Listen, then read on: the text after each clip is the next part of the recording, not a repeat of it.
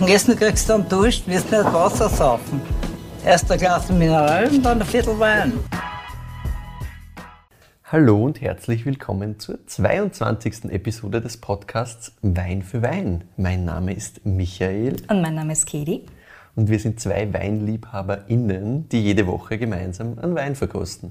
Und die Geschichte dazu wird immer erzählt. Und das Spannende daran ist natürlich, dass der eine nie weiß, was die andere mitbringt und umgekehrt. Weißt du noch, welchen Wein wir das letzte Mal hatten? Ja, ich habe es mir gemerkt, obwohl es diesmal gar nicht so easy war, weil ich mir mehrere Jahreszahlen habe merken müssen. Oh, oh, gefährlich. es war der blaue Zweigelt Rusterberg vom Weingut Gassner. Wir sind also wieder im Burgenland gewesen. Und zwar war das ein Jahrgangsverschnitt und jetzt kommen die Jahreszahlen aus dem Jahr 2015, 2017 und 2018. Hm, habe ich das gut gemacht? Das hast du großartig gemacht. Man muss natürlich zu deiner naja, Verteidigung ist nicht unbedingt dazu sagen, dass du die drei Jahreszahlen jetzt auch da vor dir stehen hast. Psst, das aber, sagen wir nicht dazu. Ich mache das alles so. aus dem Kopf.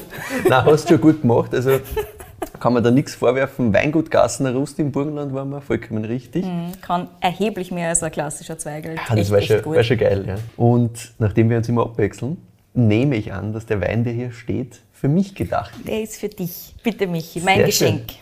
Das ist ein schönes Geschenk. Es ist nämlich ein farblich neues Geschenk, sage ich jetzt mal. Wir haben Ja. äh, einen Wein dieser Farbe so noch nicht gehabt. So ist es. Der ist nämlich genau das, was die Bezeichnung Orange Wein quasi sagen will. Er ist nämlich wirklich wunderschön orange im Glas. Wir haben die großen Gläser. Mhm. Wir haben die Sehr großen schön. Gläser diesmal. Sehr schön. Er braucht ein wenig Volumen da. Der, der liebe Freund äh, scheint mir nicht filtriert zu sein. Mhm. Er ist zumindest nicht vollkommen klar. Nein, ist unfiltriert. Wir sehen auch, die Viskosität ist eher in Richtung Mittel, Mittel plus vielleicht sogar. Da ist schon einiges da. Also die, die Schlieren bilden sich da schön langsam. Genau. Also es ist kein ganz leichter Wein. Mhm. Na, also so, so, so wirkt er jetzt im Glas auf jeden Fall nicht. Ich werde einmal reinriechen. Bitte. Okay? Da kommt einiges auf dich zu. Be ready. Ah, schön. Also insgesamt einmal in der Nase sofort einmal kühl. Dann hast du diese, diese herben, zästigen Noten sofort da, finde ich. Hundertprozentig, Da ja. bin ich halt komplett da. Aber ich habe drunter also ein bisschen, eine, ein bisschen eine wärmere Frucht auch da. Genau, du hast ein bisschen Exotik da. Ja, also ich hätte so, ich hätte so ein bisschen, ein bisschen so eine Litschi-Thematik Ja, da. 100%. Ähm, voll schön, gefällt mir richtig gut, also ich Mhm. mag sowas. Du hast insgesamt so ein, so ein exotisches Potpourri ein bisschen, also ich habe da einiges drin, ich habe da ein bisschen eben diese Zitrusnoten natürlich drinnen, diese, diese Zästigkeit. Genau, so ein bisschen Blutorange, ein bisschen Grapefruit. Also Ja, so ein bisschen was genau. mit einer leichten, bitteren Note, aber nicht bitter, sondern halt einfach mit so ein bisschen am Spike. Super geil. Genau, also ein bisschen, bisschen spicy eigentlich auch. Also Spicy, so ein bisschen ähm, Würzigkeit da, schön, aber da gibt es Exemplare dieser ähm, Orange Wines, die sehr, sehr arg auf dieser herben Note nur basieren, finde ich. Und das ist da eben nicht der Fall. nein, nein. Sondern das hat eben eine Harmonie im Glas. Ja. Und genau da finde ich es halt dann wirklich spannend, solche Sachen zu trinken. Mhm, absolut. Er hat also ein bisschen eine florale Note, zusätzlich zu der Exotik, die wir ohnehin schon haben. Ja. Und, ich meine, das weiß ich natürlich, weil ich ihn halt kenne, aber wenn er wärmer wird, hat er nur ein bisschen so was, was Waldiges fast. Also dann wandelt sich diese Zästigkeit fast so ein bisschen Richtung, Richtung Waldboden. Nichts Erdiges, sondern eher so, wie wenn es dann an Tannen, an Baum riechst. So harzig, oder wie? Fast harzig, ja. Mhm. Spannend. Also das wirst du dann wahrscheinlich eh noch sehen. Ja, das wird sicher noch mit der Zeit, weil jetzt ist er wirklich noch Jetzt ist er gerade sehr kühl, genau. sehr kühl. Relativ aber, frisch aus aber der sehr Flasche. schön, ja. Und frisch auch in der Nase. Frisch in der Nase. Aber ich finde, also man entwickelt sie ja eh, aber ich finde diese Anfangsnote schon so dermaßen geil, dass ich mir dachte, wir dekantieren jetzt extra mal nicht. ja, nein, ich finde ja, also vollkommen, das, dieses Litchi-Thema und diese Exotik, das finde ich halt Mhm. Einfach gut. grundsätzlich leibend. Genau, deswegen die großen Gläser, damit du das gleich mal alles ordentlich hast und ordentlich schwenken kannst, aber halt nicht dekantiert, weil wie schon gesagt, diese, diese Anfangskühle gibt schon einiges. Ist auch cool, ja, dieses voll. Zästige. Ja, ich mag, ich mag das halt auch sehr gern, dieses, dieses Zästige. Da gibt es Leute, die sagen, nein, das mag ich gar nicht.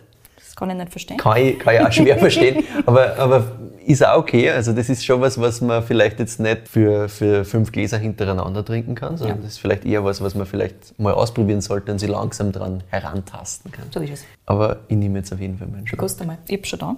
Ich bin schon voraus hier, weil ich halt weiß, dass er geil ist. Deswegen habe ich schon mal trinken müssen. Was sagst du zum Gaumen? Also diese Exotik ist immer noch da. Dieses Litschi ist immer noch stark da. Aber es kommt so ein bisschen Honig dazu, für mich. Findest Mhm. Honig. So. Ich finde schon. Mhm. Ich finde voll, du hast so ein bisschen einen Schmelz und ich habe so irgendwie so, so diesen Touch von Waldhonig. Finde ich geil. Ja, Waldhonig, Waldhonig, ebenso dieses, dieses Tannenzapfige. Ja, ja, genau. Also eh eh wieder in diese, in diese ja. harzige, tannige Richtung. Ähm, nicht so wirklich Zirbe, weil das hat, finde ich, einen, einen eigenständigeren Geschmack. Genau, es ist nicht Zirbe, meiner Meinung nach. Voll. Mhm. Aber so ein bisschen an so einen, so einen schönen Waldhonig oder so, wenn man da denkt, dass diese leichte Süße, die da mitkommt, mhm.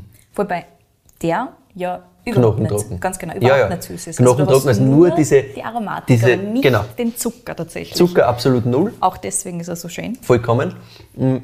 Säure ist auch da, wundervoll. Was auch da trägt das Ganze.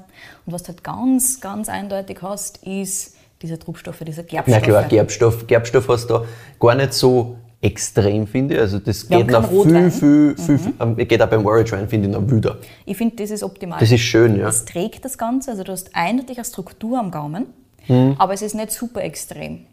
Also du kannst dich auf alle anderen Sachen am Gaumen noch wunderbar konzentrieren, es überdeckt nicht alles. Genau, das ist es. Und das habe ich jetzt auch gemacht. Ich habe mich zuerst einmal wirklich auf diese, diese Fruchtigkeit Mhm. und diese, diese Waldigkeit konzentriert. Und der Gerbstoff ist da, aber er ist echt schön eingebunden. Mhm. Und das hat er nicht, das hat er nicht gleich von den Socken, finde ich. Sondern das passt einfach harmonisch in das Ding rein. Absolut. Mhm, gefällt mir gut. Du hast ähm, Säure da, haben wir eh schon gesagt. Du willst sofort noch einen Schluck nehmen. Mhm. Also sehr trinkig, ähm, super geil, aber das funktioniert auch mit dem bisschen Gerbstoff und Ja. so, plus diese schöne Säure. Das bleibt da. Also dieser, diese Exotik, finde ich, bleibt im Mund am längsten. Dieses Waldige habe ich am Anfang so ein bisschen, das geht dann wieder weg. Und hinten nach bleibt es halt schön drinnen, diese Exotik, diese bisschen, bisschen Salzigkeit, finde ich auch Absolut. ähm, die da eben diese, diesen Trinkfluss, das nochmal so ein bisschen animierend ist. Also der Körper ist super schön straff, Ja, ganz, ganz, ganz clean für einen Natural Wine. ja, Und ich finde, also, wenn man Natural Wine vielleicht nicht so kennt, nicht so trinkt, das ist so einer von denen, den ich hinstellen darf und sagen darf, so, und jetzt schau dir das einmal an. Genau. Weil das hat alle Charakteristiken, das tickt, it ticks all the boxes. Und trotzdem ist es ein wunderschöner, straffer, geradliniger Wein, Ja. der eine wunder, wunderschöne Aromatik hat in der Nase und am Gaumen halt einfach geil ist. ja. Funktioniert halt einfach hundertprozentig. Und das ist gerade für Leute, die jetzt sagen, boah, Orange Wine, das will gar nicht. Das kann ja. ich überhaupt nicht die, bringen, die, ja. die auch ein bisschen Angst haben vor dieser Farbe. Ja. Ja. Ähm, das, das funktioniert, das glaube ich auch. Und wenn du den blind verkostest, kommst du natürlich drauf, dass das in diese Richtung gearbeitet wird. Klar. Aber so wild, wie er jetzt da unter Anführungszeichen ausschaut, weil er doch eine sehr, sehr intensive orange Farbe Ja. hat, so elegant ist das Ganze dann eigentlich. So Also ist es. Deswegen ist er da. gefällt mir, gefällt mir super gut. Ja, absolut cooles Ding. Eine Beschreibung gebe ich dir jetzt noch, die ich nicht selber erfunden habe, aber ich hätte es ganz gern da. Mhm. Und zwar ist der schon mal Pale Ale der Weine genannt Ja. worden. Und ich finde, es passt Es passt hundertprozentig, ja. So ein Indian Pale Ale mit dieser leichten Bitterkeit, mit diesem leichten Gerbstoff, mit dieser, eben dieser Exotik, die wir schon gehabt Ja. haben, Zästigkeit, Frische Vollkommen. und am Gaumen. Das, was bleibt, finde ich, ist, wie wenn du von einem sehr guten Pale Ale einen Schluck Und das ist der Punkt, das wollte ich nämlich gerade, das wollte ich gerade noch ähm, dazu sagen. Das muss ein sehr gutes Pale Ale sein, Ja. weil das ist auch, wenn, wenn du ein wirklich geiles, oder geiles, ich meine, das ist eh immer eine Geschmackssache, was an taugt, aber ein gutes Pale Ale, was mir taugen wird, ist eben auch so elegant. Das ist auch nicht so in your face und das, genau das ist es, diese Eleganz bleibt da. Ja. Diese schöne Bitternote, diese schöne herbe Note bleibt am Gaumen da und diese Fruchtigkeit, die du bei einem geilen Pale Ale ja auch mitkriegst, Ja. perfekt. Hundertprozentig. Also ich habe eben vor kurzem erst eins gehabt, ähm, das ein bisschen in die Richtung geschlagen hat, deswegen hat mir das sehr abgeholt, diese Ja, Beschreibung. das glaube ich, Ich ja. am liebsten natürlich selber erfunden, habe ich nicht. Da wir einfach so. Nein, musst, musst fair bleiben, ist okay. Also wir haben, wie wir schon ähm, festgestellt haben, 1 Gramm Restzucker, 5 Gramm Säure, also Ja. man merkt es halt, Gut. das ist so ein bisschen die Struktur. Wir haben 12,5 Alkohol, also auch, Auch nicht- nicht, so auch nicht schwer, nicht, so leicht, schwer, ja. optimal. Magst du noch gleich bewerten, Michi? Ähm, ich bewerte ihn gern gleich, ähm, wobei sich diese Bewertung über die Zeit ändern kann, weil ich ihm dann äh, ein bisschen geben will, wenn er wirklich ein bisschen wärmer geworden ist. Gerne, dann erzähl mal so ein bisschen am Anfang von der Geschichte. Mach das, mach das. Sag uns einmal, wo wir sind. Ja, sehr gerne. Wir sind diese Woche schon wieder im Burgenland. Ja, Den Standort des Weinguts kennen wir auch mittlerweile recht gut. glaube ich auch, ja. Also ich hätte mal dorthin eingeordnet. Ja, ganz genau. Also ah ja, magst du erraten, was es ist? Weil es ist nicht so schwierig, wenn man die Richtung Naja, kennt.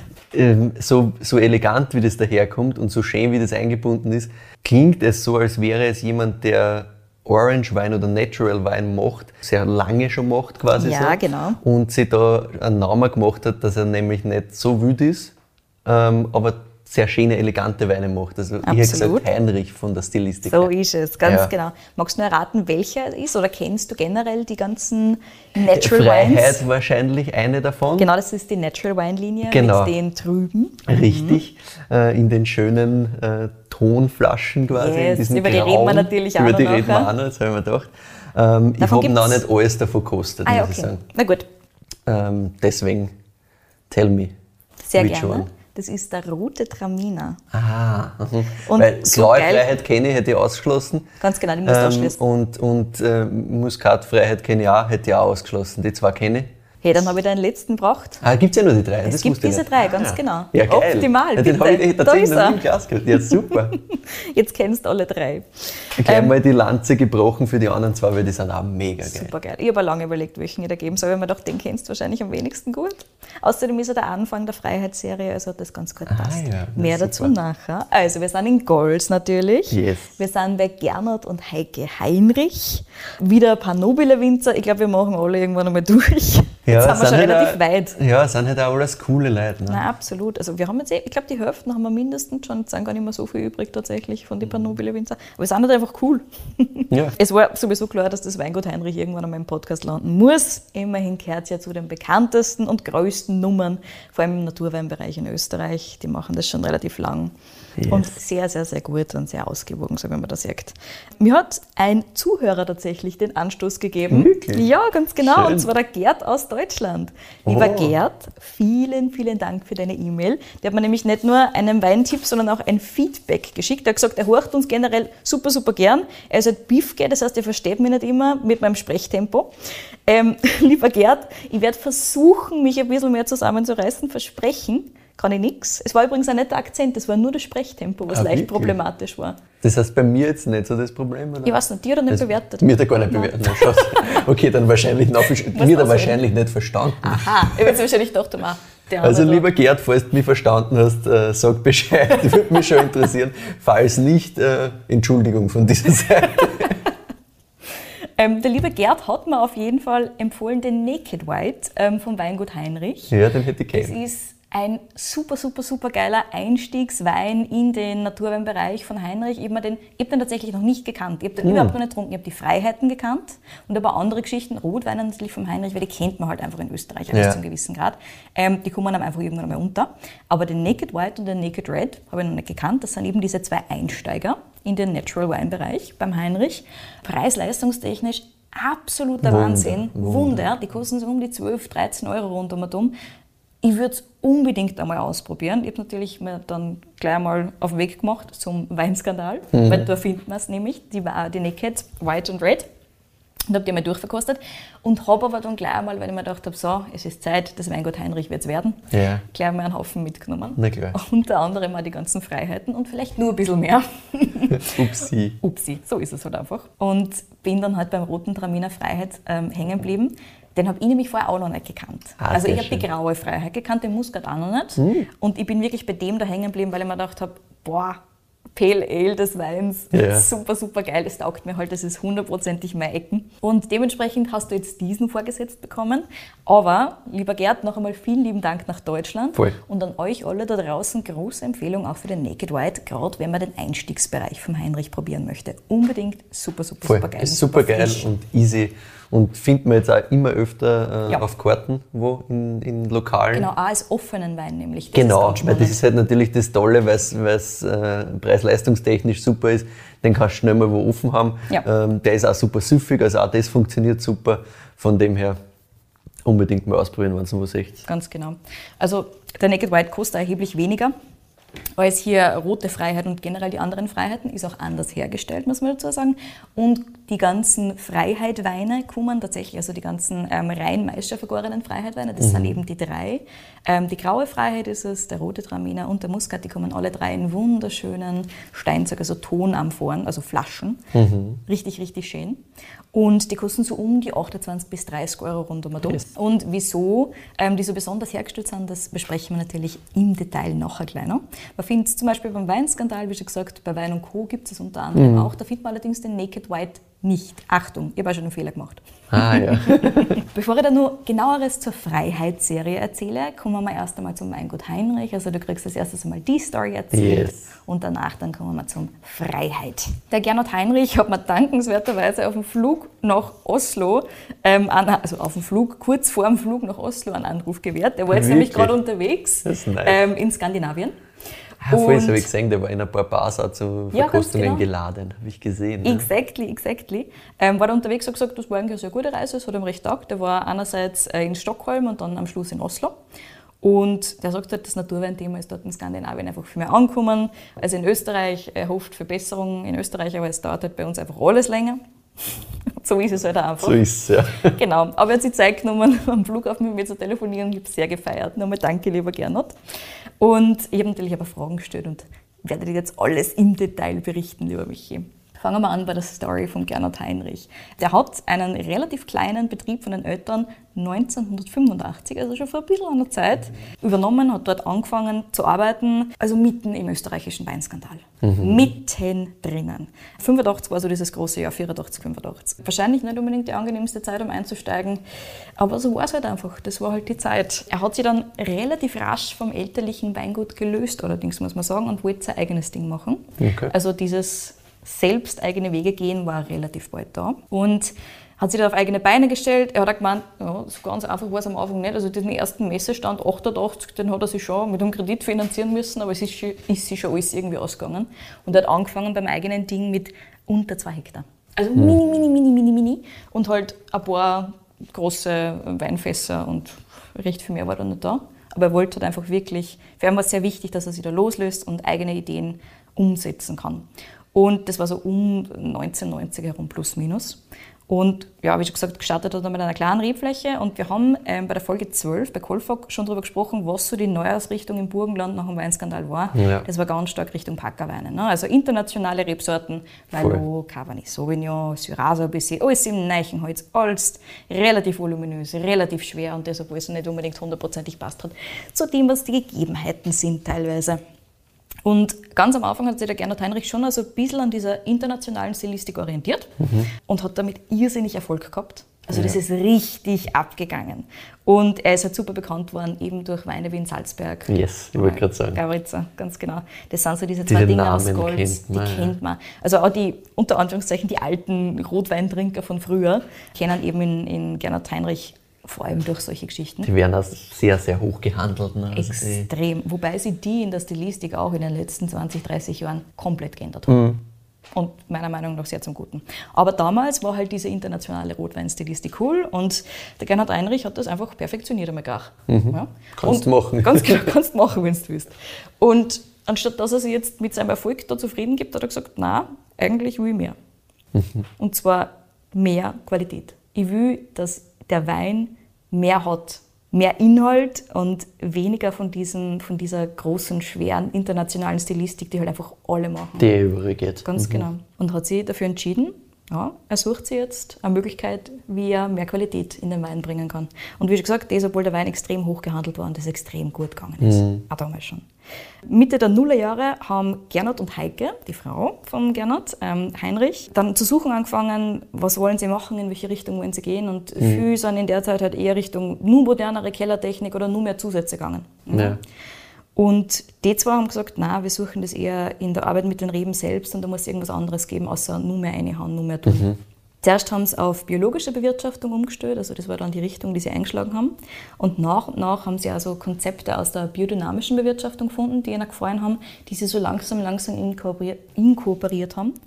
Und 2006 das Schicksalsjahr für viele österreichische Winzer, ähm, haben sie dann den Biodynamie-Experten schlechthin, der damals sehr viele österreichische Winzer beeinflusst hat, den Andrew Laurent äh, kennengelernt. Der ist im Prinzip Pionier im Bereich Natural Wine seit den 1970ern mhm. und das auf der ganzen Welt. Also der ist auf der ganzen Welt unterwegs gewesen. Und gerade in Österreich so um 2006, 2007 um und um, hat er mit extrem, also nicht mit extrem vielen, aber halt mit einem, einem ganzen Haufen österreichischer Winzer gesprochen und hat die so doch relativ stark beeinflusst in die Richtung und hat dann auch ganz viele Tipps gegeben.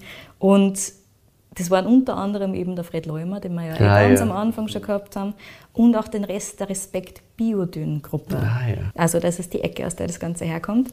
2006, 2007 rund um Atom haben sie eben, das waren eine Handvoll Winzer, Respekt Biodyn gegründet, da war zum Beispiel auch der Ott aus dem Wagram dabei genau. und haben dann endgültig auf biodynamischen Weinbau umgestellt tatsächlich?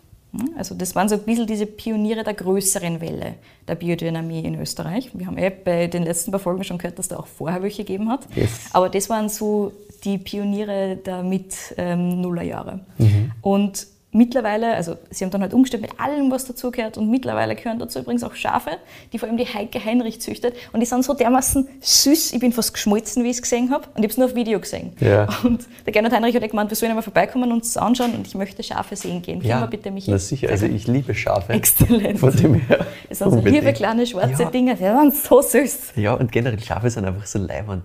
Dass es einfach Schafe sind. Sie sind ein Leibwand für den Weingarten. Also ja. das funktioniert anscheinend sehr, sehr gut. Mhm. ähm, und denen nehmen sie vor allem die Heike Heinrich an. Und ja, der Gernot sagt generell, dass die Weine mehr aus der Natur und aus dem Terroir mit nehmen können, wenn eben die Reben auf möglichst vielfältigen, möglichst biodiversen Boden wachsen können, ein möglichst natürliches ähm, Ökosystem rund um haben, weil sie einfach so ein bisschen die Energie von dem Ganzen mitnehmen. Also es ist schon beim Gernot Heinrich auch diese spirituelle Ebene, die du in der Biodynamie findest, ganz stark da. Mhm. Und es funktioniert für ihn halt wunderbar. Also er sagt einfach, diese Natürlichkeit muss einfach in allen Facetten auf den Rebstock einwirken können, weil wenn nichts da ist, was soll denn drin sein mhm. in die mhm. Reben dann? Wie soll denn das gehen? Und die Schafe wirken meiner Meinung nach sehr gut auf den Wein. Ja, also das Ergebnis spricht für sich. So ja. ist es.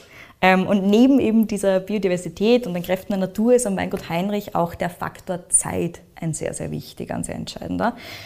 Und wir sagen es ja, jetzt um diese Jahreszeit rundum und um, so Mitte, Ende November, tauchen ja die ganzen Jungweine auf, teilweise sogar schon ein bisschen früher. Ne? Also diese Junker zum Beispiel aus der Steiermark und so weiter, die möglichst schnell durch die Entwicklungsschritte eines Weins durchdruckt werden, ja. damit sie eben so bald wie möglich am Markt kommen können und verkauft werden können. Damit man es gleich zu gut macht. Genau, und die Heinrichs sagen halt, das ist einfach nicht sonderlich sinnvoll und fahren halt das komplette Kontrastprogramm dazu, wie so viele Winzer, die wir in unserem Podcast bis jetzt gehabt haben, weil es halt einfach die im Wein spürbar ist. Sachen sind schlussendlich. Genau. Ja. Im Keller wird natürlich auch ganz reduziert gearbeitet. Es wird natürlich alles spontan vergoren, das gehört einfach zur biodynamischen Wirtschaftung dazu. Und ganz gerne mal ein paar Wochen auf der Maische gelassen. Vor allem die weißen Geschichten landen ganz gerne mal ein bisschen länger auf der Maische. Ähm, der Gernot Heinrich sagt da, es ist also sie kommen ja grundsätzlich aus der Rotweinverarbeitung. Das heißt, es ist ihnen natürlich nicht fremd, dass man was auf der Maische lässt und da so ein bisschen mehr extrahiert. Das hat für sie sehr viel Sinn gemacht. Und umgekehrt werden die Rotweine eher ein bisschen schlanker gestaltet, ähm, ein bisschen weniger lang auf der Maische gelassen und so einfach ein bisschen, ein bisschen mehr Lebendigkeit und ein bisschen mehr äh, Säure und so weiter kriegen sie halt dadurch. Mhm. Und es kommt natürlich immer ganz auf, auf Rebsorte und auf Wein drauf an, aber der Grundsatz ist auf jeden Fall einfach einmal die Zeit machen lassen. Und viele der Heinrich-Weine liegen eben auch unbehandelt auf der Hefe, also mhm. komplett unbehandelt, teils in gebrauchten Holzfässern, manche auch in Tonamphoren, wie wir ja. nachher hören werden. Und die dürfen sie dann einfach mal entwickeln. Die dürfen dann einfach mal machen. Und ganz wichtig ist also ein bisschen diese Experimentierfreudigkeit. Also man hat schon ganz in den Anfängen gesehen, der Gernot Heinrich und die Heike Heinrich, die haben nichts gegen das Experimentieren, gegen das Ausprobieren. Sehr sie gut. immer wieder neu erfinden, ähm, neue Sachen testen und schauen, ob das einfach was für sie ist, was für ihre Weine ist, was für ihren Boden ist. Und ja, das funktioniert sehr, sehr gut. Sie experimentieren immer wieder mit komplett neuen Anbauweisen, mit komplett neuer Stilistik und das Ganze setzt sich natürlich auch fort Richtung immer weniger Eingriffe im Keller, kürzere, längere Maischestandzeiten, neue Gefäße für den Ausbau der Weine, Holzgärständer, offene und so weiter und so fort. Mhm. Und auch neue Anbaugebiete, lieber Michi. Oh. Mhm. Weil grundsätzlich das Weingut Heinrich ja in Golz daheim, das ist ja auf der östlichen Seite vom ähm, Neusiedlersee. Genau. Allerdings ähm, hat das Weingut Heinrich nicht nur Weingarten dort drüben, sondern bewirtschaftet mittlerweile auch sehr, sehr große Rebflächen auf der anderen Seite des Neusiedlersees am Leitergebirge. Yes. Die wurden 2006 rund um Atom dazu gekauft, natürlich sukzessive, nicht alle gleichzeitig und so weiter. Es hat sich natürlich schon immer erweitert von diesen zwei Hektar, die wir am Anfang gehabt haben. Aber 2006 ähm, ist so dieser große Schritt Richtung Leitergebirge, Richtung Leiterberg gewesen. Und die wurden halt quasi von Anfang an biodynamisch bewirtschaftet, mhm. weil das war so dieser eine große Schritt. Und besonders spannend finde ich da diesen argen klimatischen Unterschied zwischen diesen zwei Orten, die einfach Luftlinie 10 Kilometer voneinander weg sind. Und Michi, du kannst dich erinnern, weil sie vor kurzem erst genau diesen Bogen entlang genau. fahren. Man sieht jetzt, man sieht schon ein bisschen landschaftlich natürlich den Unterschied. Du hast einfach im Leitergebirge ähm, ein bisschen mehr an Bäumen, ein bisschen mehr an Hügeln natürlich. Ja, da geht es ein bisschen auf, sieht genau. man so. Da hat man auf der einen Seite so diese Fläche Richtung See dann hin und auf der anderen Seite geht es ein bisschen die Hügel rauf und wir sind da so entlang gefahren und dann merkst du halt, wie auf einmal der Hügel weg ist auf der anderen Seite. Genau. Auf einmal ist es nur mehr flach. Auf einmal ist die pannonische Platte da. Mhm. Und die pannonische Platte beeinflusst natürlich das Ganze schon sehr, sehr stark. Also in Golz dominiert eben dieses ganz heiße pannonische Klima, wo es in der Nacht nicht so arg abkühlt, ähm, wo es halt Höhenunterschiede von ein paar Metern gibt, die schon so ja. ein bisschen einen Unterschied natürlich machen, ähm, wo es recht viel Sand, recht viel Schotter gibt, also recht viel von diesen eher gespülten Böden. Und es ist ein kompletter Unterschied zur Nordseite, Nordseite des Neusiedlersees im Leiterberg, der vor allem von Kalk und Schiefer dominiert wird. Also einen ganz anderen mhm. Boden hat, ganz, ganz spannend, wo es große Waldflächen gibt, die für kühle Luftströme sorgen und auch für eine kühlere Nacht. Also es kühlt einfach in den Nächten viel, viel stärker ab. Ähm, untertags wird es an diesen südöstlichen Hängen schon relativ heiß, aber du hast einfach diese Temperaturunterschiede, die dementsprechend so ein bisschen für kühlere, für kompaktere, für ein bisschen straffere Weine sorgen, als die, die es in Golds jetzt sind. Und da ist natürlich auch so ein bisschen dieses Sortenspektrum, das sie natürlich erweitert hat mit der Erweiterung dieser Anbaugebiete. Also wir sind von diesen relativ klassischen Rotweinen, wie es der Heinrich in den 90ern und 80ern gemacht hat, das waren Rotweine wie Zweigelt, St. Laurent, Blaufränkisch, mhm. wir haben ja schon besprochen, Salzberg, aber nicht so sagen da eben was. Yes. Von denen sind wir dann viel, viel stärker Richtung Burgundersorten gegangen ähm, am Leiterberg. Und neben Burgundersorten wie eben dem Weißburgunder, dem Grauburgunder, sind auch rar gewordene Rebsorten so ein bisschen in den Fokus geraten. Und da haben wir eben auch den roten Traminer dabei, yes. der wirklich nicht sonderlich viel angebaut wird. Es sind so 270 Hektar oder sowas in Richtung okay. von Traminer. Nicht roter Traminer, sondern halt Gewürztraminer, alle Traminer-Rebsorten yeah. im Prinzip. Aber auch Muscat eben, Muscat Ottonel.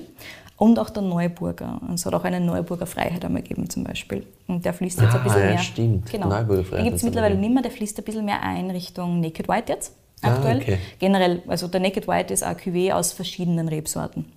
Aber alle aus der Leiterberg-Gegend. Mhm.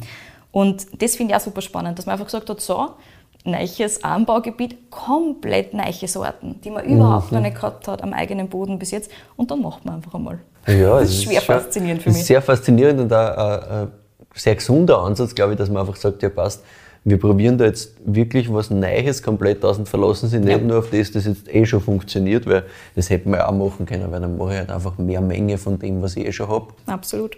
Und es hat eben auch einige Neuauspflanzungen von genau diesen alten, rar gewordenen Rebsorten gegeben. Mhm. Einfach, ähm, weil er gerne gesagt hat, äh, das mag er schon erhalten und das findet er schon sehr, sehr spannend, mit diesen zu arbeiten. Also mit den autochthonen Geschichten einerseits und eben mit diesen älteren Rebsorten, die sehr viel Geschichte haben.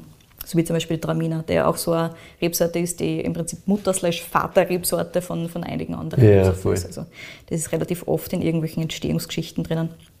Genau, mittlerweile sind es übrigens 100 Hektar Rebfläche. Ja, irre. Riesig. Und ich habe natürlich die Frage stellen müssen, wie geht denn das? Wie zur Hölle, ja. How, how do you do this? Und der Gernot hat gemeint, naja, wenn man mal so Systematik für sich aufgebaut hat und wenn man, weil ich habe ja gefragt, wie geht das mit biodynamisch Bewirtschaften von, von fast 100 Hektar, wie, how? Und er hat gemeint, na, sobald du das System mehr oder weniger am Laufen hast, sobald du halt alle Gefäße hast, die du brauchst und alles, was du irgendwie für den biodynamischen Anbau halt an Gerätschaften und so weiter brauchst, sobald du das einmal am Laufen hast, ist vor allem eine Logistikfrage. Mhm. Und er hat einfach ein super, super, super Team und natürlich hilft die Familie auch ganz, ganz viel mit. Zum Beispiel der Sohn Lorenz, der jetzt im Sommer recht viel geholfen hat und im ähm, Frühling recht viel geholfen hat, ähm, das zum Beispiel, dass er Tees ausbringt. Mhm. Also es ist einfach ein Team natürlich wichtig, es ist für Handarbeit, eh klar. Ja, klar. Und auch der Rebschnitt und so weiter. Also das Ausbringen ist gar nicht einmal das Wüdeste, sondern es ist eher so dieses Rebschnitt und einfach diese ganze Handarbeit im Reb, also im, im Weingarten, mhm. die schon relativ anstrengend ist. Aber gesagt, es geht.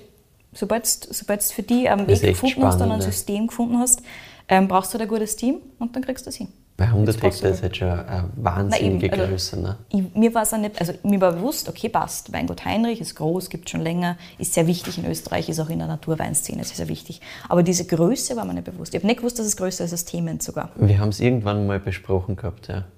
Bei, ich glaube, bei der Judith Beck ihrer Folge. Ah, das kann sein. Weil irgendwo, also mir war das, ich hätte die Frage jetzt beantworten können, auf wie viel Hektar Mhm. sind wir da.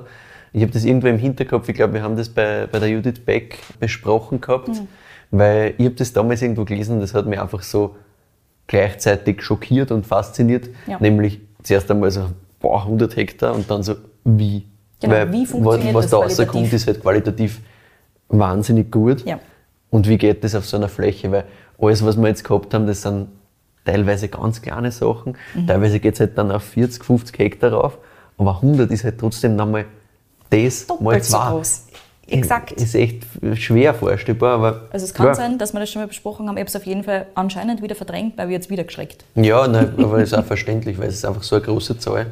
Im Vergleich zu allem anderen, was wir gehabt haben, bis Irre. jetzt Absolut. sehr, sehr spannend. Ja. Und dass das so funktioniert, ja, Ja. finde ich eben sehr cool. Aber ich glaube, was der Gernot und die Heike Heinrich haben das einfach im Griff.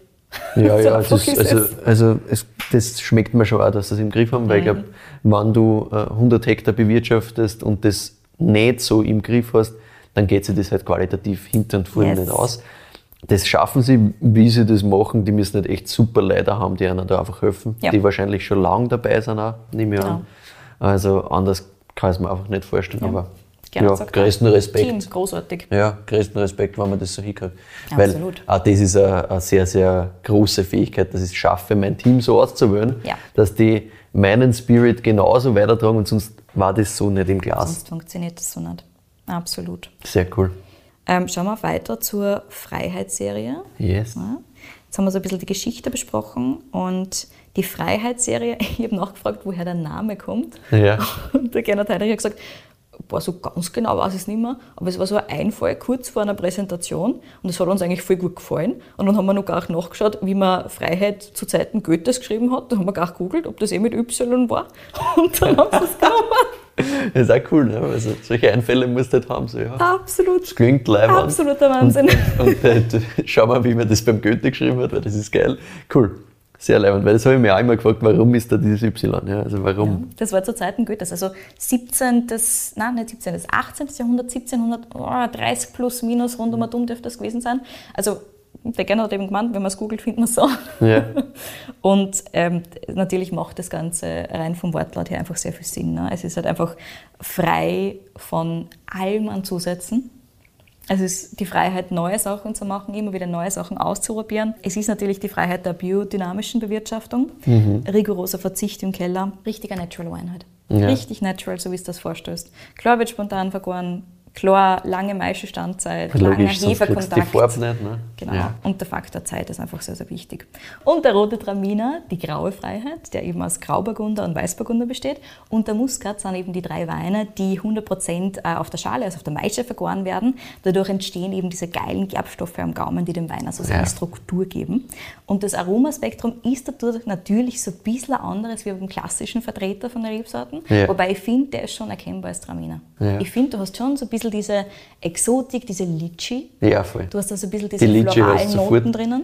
Wobei ihm dieses, diese Litschi zurückgeht, wenn er wärmer wird. Also Deswegen ist habe ich dann gleich gegeben. wirklich genau das, was du sagst, nämlich, dass dieses Waldige, Kommt das ist mehr. viel, viel stärker. Voll. Und ich finde, diese Entwicklung hast du halt sowieso, wenn er bei dir am Tisch steht in einem großen Glas. Also wollte ich dann einfach einmal ganz, Voll. ganz, ganz frisch Sehr einschenken. spannend, ja. Na, taugt mir beides, muss ich auch sagen. Also. Ja, kann man schon weiter trinken. Ja, da gibt es gar nichts. Der Rote Traminer ist, wie schon gesagt, der Anfang der Freiheitsserie gewesen im Übrigen. Das war 2011. Das war der erste komplett maische vergorene Wein, den sie gemacht haben. Und zwar ist es einfach so ein alter Traminer Weingarten in Breitenbrunn am Leitergebirge gewesen, der damals sehr schönes Traubenmaterial geliefert hat. Und der Gernot hat gemeint, das war einfach, also er hat einfach diese Trauben gegessen und er hat gesagt, also probiert und hat eben gemeint, diese ganzen Aromen und die Komplexität, die in dieser Schale drinnen ist, das war doch so schade, wenn man das nicht irgendwie extrahieren kann. Also was tun wir? Wir extrahieren es. Wir vergären auf der Maische.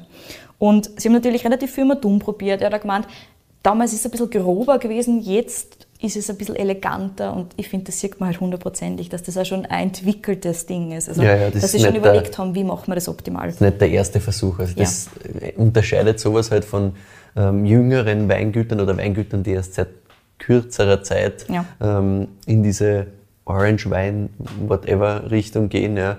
Ähm, da merkst du schon, da ist Überlegung dahinter, sonst kriegst du es halt nicht so elegant hin. Geht nicht, genau. Und von dem roten Traminer haben die Heinrichs mittlerweile auch mehr ausgepflanzt. Das sind ganze zwei Hektar tatsächlich. Oh, ja, also richtig viel. wenig, ja. Und ich zitiere, der bleibt. Also der geht Ja, nicht mehr weg. Der funktioniert sehr gut und den mögen sie auch recht gerne und dementsprechend bleibt er. Übrigens, das habe ich sehr cool gefunden, das ist auch so ein, ich glaube, das weiß noch keiner. Vielleicht weiß da schon wer, ich weiß es nicht auf jeden Fall. Gibt es noch keinen Wein dazu, aber sie haben jetzt auch Sauvigny auspflanzt, ähm, der zur gleichen, der gehört auch so ein bisschen zur Traminer-Familie dazu, also sehr ähnlich von der Rebstruktur her. Da gibt es ja zum Beispiel im Jura sehr geile Sachen. Genau, Wir haben ja. vor kurzem beim Essen was in die Richtung verkostet. Und die Vorfreude auf diesen Wein ist bei mir sehr, sehr groß. Ich bin schon sehr, sehr gespannt, was das wird. Also den probieren sie jetzt eben auch. Mm, sehr spannend. Ja. Also Absolut. Das, äh, diese Experimentierfreude bleibt wirklich weiterhin bestehen. Super. Und ja, der rote Traminer 2019 hier, den wir da im Glas haben, der kommt von einer Südosthanglage, von der Spiegel im Breitenbrunn, mit fossilreichen Kalksandstein. Also wie schon gesagt, der Kalk ist relativ stark da. Und Glimmerschiefer haben wir da auch dabei, also relativ ähm, kalkhaltige Böden. Handverlesen Anfang September, dann spontane Gärung, zwei Wochen auf der Maische. Und danach mit einer Korbpresse, ja, auch da habe ich nachgefragt, die ca. 2000 Liter umfasst, also ein bisschen größere als die, die zum Beispiel der Cheetah hat, Ja. abgepresst. Dann biologischer Säureabbau und dann 17 Monate in der Amphore auf der eigenen Hefe. Also auch Hefelager haben wir relativ langes drinnen und eben diese Amphoren, was ich ganz spannend gefunden habe. Wir haben letztens gerade das diskutiert, dass es schon immer mal wieder so Versuche mit Amphoren gegeben hat, aber beim Gernot Heinrich sind die eben blieben. Ja, und ich habe natürlich nachgefragt. Ja, ganz genau. Wieso ist das da blieben? Also sie haben nämlich am Anfang diese Dinger zum Beispiel in ähm, Holzfässern gemacht. Ah, tatsächlich. Ganz genau. Also es war nicht immer Amphore. Amphore ist tatsächlich gekommen, soweit ich das jetzt richtig mitgekriegt habe, 2015.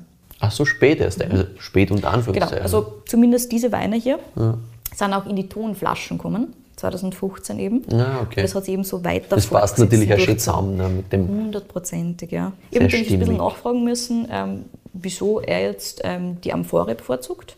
Auch weil ich einfach nicht so viele Amphorenweine kenne, weil es Ja. auch nicht so viele gibt natürlich. Ist nicht so verbreitet bei uns, ne, absolut. Und dementsprechend habe ich natürlich nachfragen müssen. Und er hat gemeint, naja, Ton ist einfach ein natürliches Material, es kommt aus der Erde. Also kein fremder Stoff für die Trauben, kein fremder Stoff für den Wein. Und er findet, er entwickelt sich einfach wunderbar da drinnen. Und die Amphoren sind relativ groß, mit ca. 1000 Liter, also schon ordentliche Dinge. Die werden nicht im Boden eingraben, sondern sind auf so mobilen, selbstentwickelten Gestön, also Ständern. Die kann man dann 180 Grad dran, wenn man es säubern muss. Ah ja. Und das ist natürlich top, weil das ist so oft ein Problem. Ich habe natürlich auch gesagt, wie tatzen ihr da jetzt mit so einem riesigen Drum und das müsst ihr dann sauber machen. Und er hat gemeint, naja, bevor das Ganze umdrehbar war, haben sie eine ganz schmale Praktikantin aus Deutschland gehabt und die ist halt reingegangen und hat es gesäubert. Das ist Okay. übrigens ein eigenes Weingut, also irgendwas hat es gebraucht. Ah ja. Aber ähm, ich habe dann halt recht lachen müssen diesbezüglich. Und sie haben halt dann eben dieses Gestell entwickelt, damit sie es umdrehen können und eben mit Hochdruckreiniger von unten eben gescheit. wirklich ausreinigen können. Weil das hat eben der, der Robert Gassner auch gesagt, von der letzten Ja. Folge quasi, dass das Reinigen von Unglaublich zart ist. komplett so zart war, dass er Voll. gesagt hat, okay, für ihn macht es insgesamt nicht so viel Sinn und, und wenn er das Reinigen noch mit reinnimmt in die Diskussion, dann muss er das aufhören. Ich muss immer Gernot Heinrich anrufen, dass er ihm so ein Gestell gibt. Ja, genau. Ja, Das wird er wahrscheinlich selber brauchen. Ja. Ach ja, auf jeden Fall haben es einige davon. Also es gibt auch ein Video, das kann ich nachher gerne zeigen, wo man die Dinge dann auch tatsächlich sieht. Und ich habe das recht spannend gefunden. Also es schaut alles so eine Mischung aus, du hast ja diese Tonamphore, das schaut super antik aus und rundherum hast du aber einfach so ein Gestänge, was das halt einfach sinnvoll verarbeitbar macht dann auch für dich. Ja. Und so kannst du eben auch jetzt nicht nur eine Amphore nehmen, die eingraben und dann musst du das immer in Knochenbrechen der Weise ausschaufeln und irgendeine kleine Person da reinstopfen, sondern es geht auch so, wenn du es wirklich magst. Und er hat eben für sich entschieden, dass diese Amphorenarbeit durchaus sinnvoll ist und dass er das mag, wie der Wein da entsteht und sich entwickelt. Und hat halt entschieden, so, dann machen wir das auch ordentlich. Ja, so geht es. schon- also, das, das finde ich ist ein schönes Beispiel, das ein bisschen zeigt, wie das funktionieren kann mit Ja. den 100 Hektar, weil man könnte jetzt wirklich halt auch sagen, ja passt, aber das gehört halt so mit Amphore und das machen wir jetzt halt so, das ist halt mehr Hocken und fertig. Ja. Dann kannst du halt auch keine 100 Hektar bewirtschaften. Nein. Wenn du aber eine Lösung dafür findest und sagst, okay gut, dann bauen wir halt ein Gestänge rundum, und um, damit wir genau das machen können, ist halt ein sehr, ein sehr pragmatischer, lösungsorientierter Ansatz. Aber es macht halt. Sinn, bei dieser Größe musst du also genauso denken. Ja, sicher, eben. Macht Sinn. Ja. Die Amphoren werden auch bei sehr hohen Temperaturen gebrannt. Da habe ich noch gefragt, wie ist denn das mit der Entwicklung vom Wein ähm, in diesen Amphoren? Ist das, also oxidiert das viel schneller oder sowas in Richtung? Und äh, der Gernot hat eben gemeint, na, es ist ähm, einfach, diese Amphoren werden auf sehr, sehr hohen Temperaturen gebrannt, dadurch sind sie nicht so durchlässig. Dadurch reifen die Weine relativ langsam in diesen Dingen drinnen. Und die Frische und dieses leicht reduktive Element, das der Gernot sehr gerne in seinen Weinen mag, bleibt erhalten. Das merkst du auch bei diesem Wein hier. Dass der jetzt nicht super oxidativ ist oder sowas in Richtung. Ja. Gar nicht, im Gegenteil. Und so kann es auch funktionieren. Also es muss nicht dieser extrem oxidative Wein dann daraus entstehen, sondern es geht im Prinzip auch so. Abgefüllt wird natürlich unfiltriert, ähm, sieht man eh, ohne Zugabe von Schwefel. Yes. Mhm, spürt man auch. Und der Wein kommt natürlich in diese Tonflasche und für die Heinrich ist das im Prinzip einfach eine natürliche Fortsetzung vom Ausbau in der Amphore.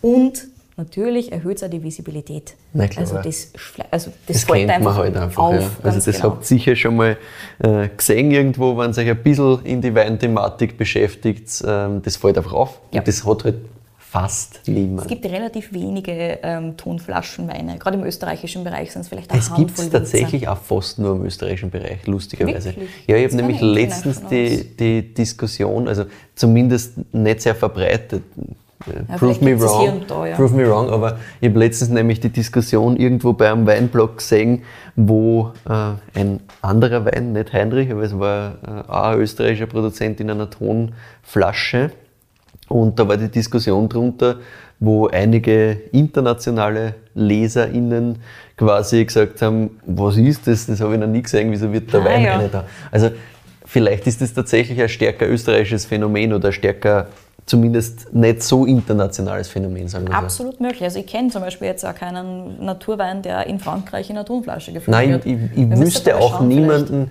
ähm, der Tonflaschen international macht, war man noch nie irgendwie untergekommen. Ja. So in Österreich gibt es so ein paar in Genau. verschiedene ähm, Richtungen der Farbe auch. Sieht man hin und wieder mal, ein bisschen grauer, ein bisschen roter. Aber sonst Kaum. wüsste ich jetzt auch nicht. Ne? Genau.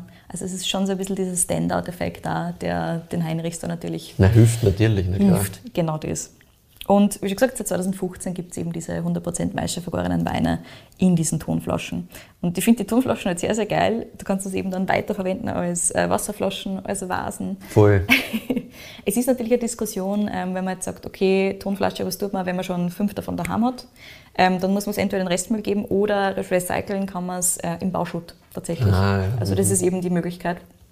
Aber es gibt natürlich nicht diese Recycling-Möglichkeit wie beim Glas. beim Glas ist stimmt. allerdings die Herstellung ressourcenintensiver. Also es ist natürlich eine Diskussion, die man führen kann, aber nachdem nicht alle Weine in diesen Flaschen sind und das jetzt auch eher speziellere sind, die man vielleicht nicht jeden Tag trinkt, finde ich das durchaus sinnvoll so. Mhm. Genauso wie es ist. Es macht halt einfach Sinn äh, von der Optik her und auch von dieser Weiterführung. Spannend, ja, das habe ich mir so noch gar nicht durchüberlegt eigentlich. Ja, das war so ein bisschen meine Überlegung, ne? weil jetzt habe ich schon ein paar von den Flaschen. Ja, das Und wenn es dann nur mehr werden, point, ja. muss ich mir halt irgendwann überlegen, was ich damit tue. Weil wenn du eine oder zweimal hast, die stößt halt einfach auf und tust irgendwie Blumen rein oder so und das ein schaut halt eh cool aus. Oder du das nimmst das als Wasserflasche, aber die bleiben super gut kühl. Das ist natürlich auch absolut das fein. Also Sogar um einiges schöner, nämlich finde ich, als wie die klassische Milchflasche oder so, Ja. was du halt Glas hast.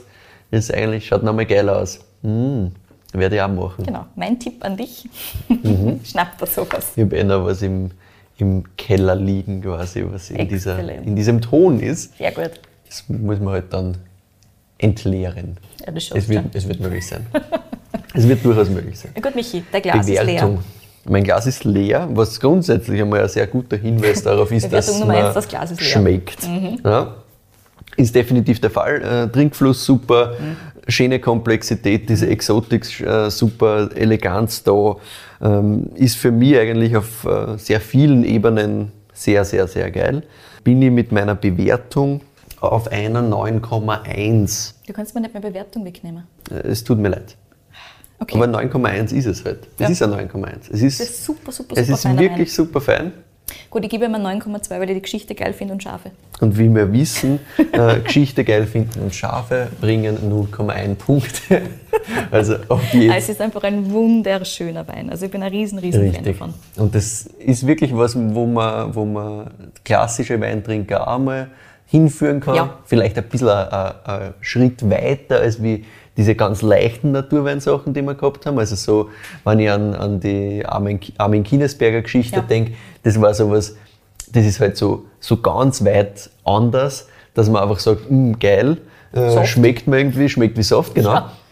Das ist bei dem nicht der Fall. Das ist schon ganz klar Wein auf eine speziellere Richtung, Ja. aber trotzdem mit dieser Eleganz ähm, und mit diesem harmonischen Gerbstoff, glaube ich, ist das was, was man jemandem geben kann, der sagt, okay, kenne ich noch nicht so ganz. Vielleicht schon ein bisschen eine Rotweinerfahrung nicht schlecht, damit ich dieses Gerbstoff-Feeling ein bisschen kenne. Ja. Das ist meistens so, also kenne ich zumindest in meinem Freundeskreis bei so klassische Weißweintrinker, die gar nicht Rotwein mögen, die Ja. sagen dann da schnell, hm, nicht meins. Wobei das so ein Mittelding ist eigentlich, um es so ein bisschen heranführen kann. an Nein, genau, also das meine. Es ist, es ist ja sehr leicht, das kann man, kann man definitiv heranführen und ähm, ist einfach was, was extrem Schönes, was man auch mal wohin mitnehmen kann Ja. und einmal sagen kann, was es noch gibt. Also das finde ich halt immer ganz schön, wenn man in einer Freundesgruppe kennt, die jetzt nicht so viel mit Wein Mhm. zu tun hat, einmal was ganz anderes mitzubringen, um einfach ein bisschen Horizont erweitern zu können. Da ist sowas super geil, weil es eben mit der Eleganz nicht komplett überfordernd ist. Yes, In diesem Sinne sind wir, glaube ich, am Ende unserer Folge wir angelangt. sind am Ende unserer Folge. Damit äh, möchte ich abschließen, damit, dass wir sich über Feedback und Weinvorschläge wie heute sehr, sehr freuen. Also schickt uns die sehr, sehr gern entweder an kedi.weinfürwein.at oder an michael.weinfürwein.at. An dieser Stelle wieder Achtung, Weintipps nicht an beide. Sonst funktioniert es nicht so perfekt wie heute, wo der Tipp nur an dich gegangen ist. Danke noch einmal, lieber Gerd, optimal gelöst. Yes. Und ja, folgt uns auf, auf Spotify, auf Apple Podcasts, da kann man auch bewerten. Das hilft tatsächlich sehr, sehr viel, weil dann werden wir einfach allen Leuten, die in irgendeine Weinrichtung gängen, ähm, sofort vorgeschlagen, weil dann kriegst du halt bei Spotify immer die Vorschläge für Podcasts, die dich auch interessieren könnten. Also da freuen wir uns, wenn ihr das für uns macht. Damit hilft sie uns extrem weiter. Ihr findet es auf Instagram unter Wein für Wein. Wir sind privat dort, äh, die Kedi unter Kedi in Vienna oder ich unter Prügel. Und auf unserer Website weinfürwein.at findet ihr auch immer alles zum jeweiligen Wein, zur jeweiligen Folge zusammengefasst. Steht auch dabei, wo es ihm gibt und wie er uns taugt hat. Ja, und damit freuen wir uns auf nächste Woche. Bis zum nächsten Mal.